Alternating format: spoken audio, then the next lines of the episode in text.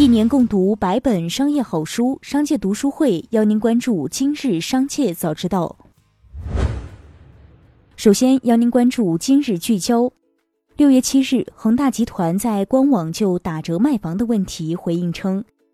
近日推出阶段性特大优惠措施，仅限于单栋去化率百分之九十五以上的尾盘、超大户型、底顶楼层商铺等产品。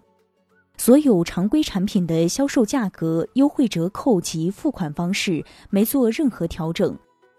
恒大表示，个别项目公司存在极少量商票未及时兑付的情况，集团高度重视并安排兑付。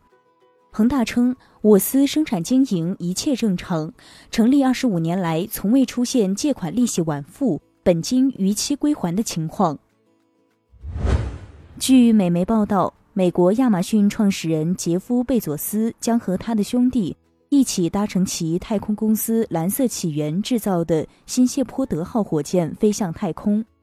该航班定于七月二十日出发。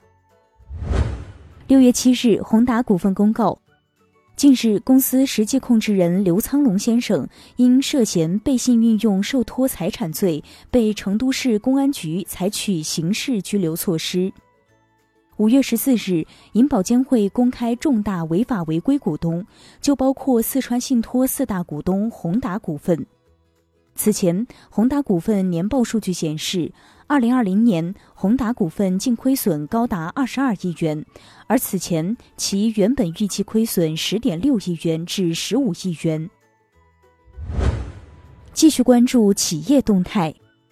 六月七日消息，阿里巴巴此前申请的双十一商标于近日的终审判决中被驳回。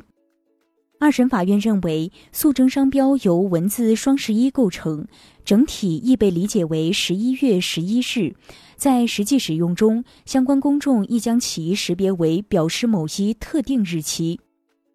阿里提交的证据不足以证明双十一商标在经过使用已具有较高知名度，并与其形成对应关系。据消息人士透露，滴滴已经放弃在香港 IPO 的计划，并最终选择了在美国资本市场上市。如果没有意外，滴滴最快将在今年第三季度 IPO，最迟也不会超过今年年内。六月七日，网传作业帮开启大裁员，目前正按照部门进行面谈，有的部门几乎一个人不留。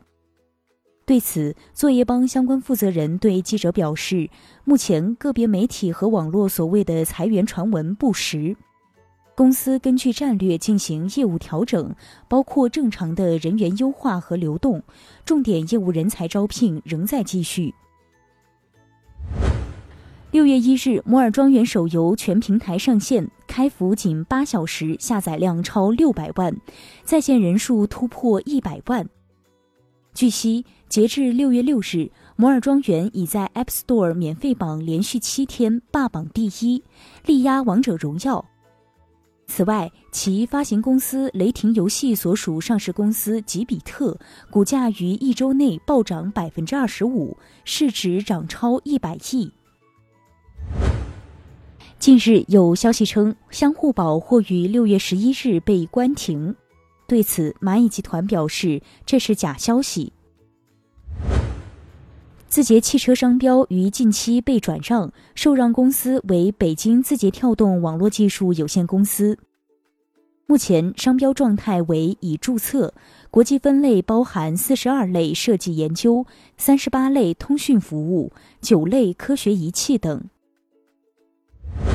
西瓜视频联合抖音、今日头条共同发起中视频伙伴计划。据介绍，抖音创作者将来发布在抖音上的中视频内容，可以和西瓜视频一样获得三大平台的流量分成。这也是抖音首次开通流量分成计划。郑州富士康招聘人员表示，六月七日，富士康郑州工厂提高了装配线上新员工的奖金。每名员工如果工作九十天，在岗时间至少五十五天，将获得六千元人民币的奖金，此前为四千五百元。这是为今年 iPhone 十三暂定量产做准备。招聘人员还表示，提高奖金是因为有新的订单，应聘者可以在官网报名，不需要固定人推荐。六月二日，瑞士信贷分析师丹利维发布报告称，特斯拉全球市场份额已从三月份的百分之二十九骤降至四月份的百分之十一，创下二零一九年一月以来最低。中国是特斯拉在全球最大的销售市场，特斯拉在中国的市场份额从三月份的百分之十九跌至四月份的百分之八。接下来将目光转移到产业纵深领域。日前，央行受理了中国光大集团和中国中信有限公司关于设立金融控股公司的行政许可申请。这是首批申请设立金融控股公司获得受理的公司。金融控股公司是指依法设立，对两个或两个以上不同类型金融机构拥有实质控制权，自身仅开展股权投资管理，不直接从事商业性经营活动的有限责任公司或股份有限公司。业内人士认为，央行受理两家公司申请，标志着我国金控时代大幕即将正式开启。工信部中央网信办发布意见，提出培育一批区块链名品、名企、名媛，建设开源生态，加快打造完备的区块链产业链。具体举措有：建设行业级联盟链。打造一批技术先进、带动效应强的区块链名品，培育一批具有国际竞争力的区块链名企，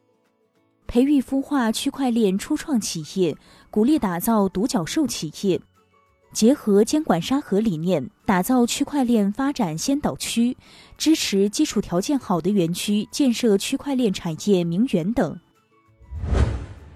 十三届全国人大常委会第二十九次会议七日开幕。会议决定，为建立完善与支持浦东大胆试、大胆闯、自主改相适应的法治保障体系，推动浦东新区高水平改革开放，打造社会主义现代化建设引领区，全国人大常委会拟授权上海市人民代表大会及其常务委员会，根据浦东改革创新实践需要。遵循宪法规定以及法律和行政法规基本原则，制定浦东新区法规，在浦东新区实施。最后，一起关注国际事业。法国反垄断监管机构表示，因谷歌在科技领域滥用广告立场，对其处以高达二点二亿欧元的罚款。谷歌同意和解，并终止程序化在线广告业务中的自我偏好行为。承诺推出一系列措施，以便竞争对手使用其在线广告工具。以上就是今天的全部内容，感谢收听，我们下期再见。